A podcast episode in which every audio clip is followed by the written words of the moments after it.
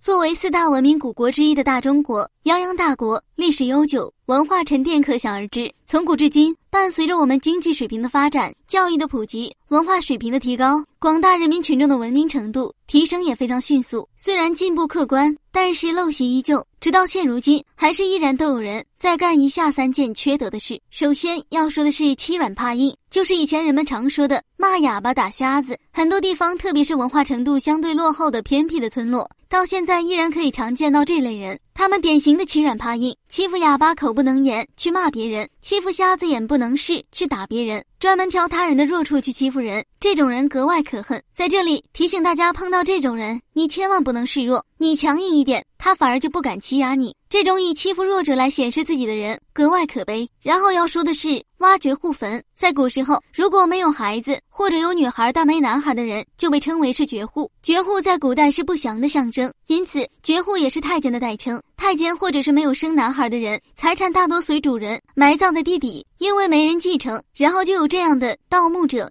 专门针对这样的墓穴盗取财产，连绝户的坟都去盗，这种盗墓贼任谁都看不起，也是格外可恨可悲。再一个要说的就是吃绝户，绝户一般是指死了丈夫，剩下一个寡妇，甚至剩下一个寡妇拉扯着孩子的，被称为是绝户。在古时候，一般会有宗族，一些不讲情面的宗族长老会欺负孤儿寡母，把他们的财产都抢夺了过去，逼迫孤儿寡母无路可走。明朝的名妓柳如是就遭受过这样的对待。柳如是她好不容易。命好嫁给有钱人钱谦益，熟知钱谦益却早早身亡，柳如是孤身一人守着大笔的家产。最后，钱家的亲族就把钱财家产全部抢夺了，柳如是被逼走投无路，只能上吊自杀，一代芳魂陨灭，其中无奈可想而知。同为一宗之人，为了钱财却自是却做事如此不讲情面，更是可悲可恨。时代一直在进步，只希望随着教育的普及，文明的种子在全世界的每个角落都能生根发芽，种种陋习尽早淘汰。